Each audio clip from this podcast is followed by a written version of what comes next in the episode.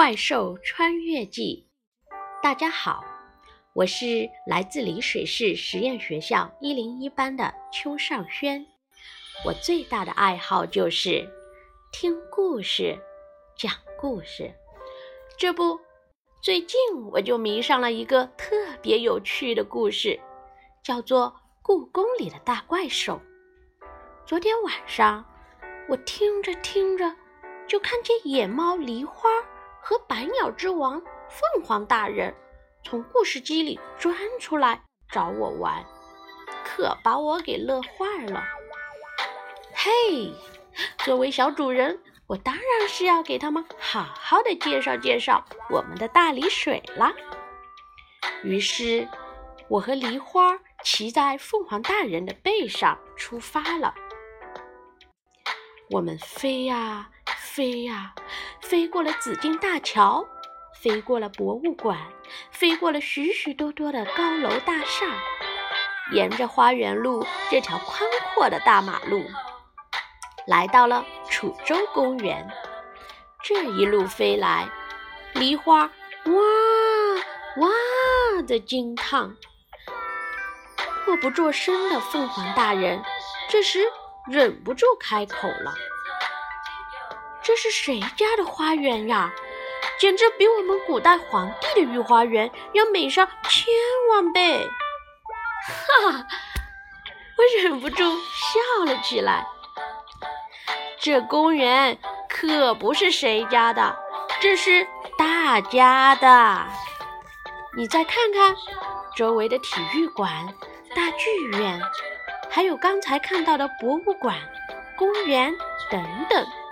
包括我们的学校，这些都是公共设施，都是政府为了方便我们学习和生活而建造的。这时，一旁认真听着的梨花瞪大了眼睛：“要建这么多漂亮的房子，政府哪来那么多钱呢？”咦，你们不懂税收啊？那我可得好好给你们宣传一下现代人的税务知识了。其实，每个人或集团的收入当中，政府都要按一定的比例来收税，包括衣食住行各个方面。我们穿的衣服、吃的东西、住的房子，在购买时可都是纳过税的哟。就算是乘坐动车、飞机等交通工具，在买票时也包含了税款啦。原来这就是税收啊！凤凰大人连连点头。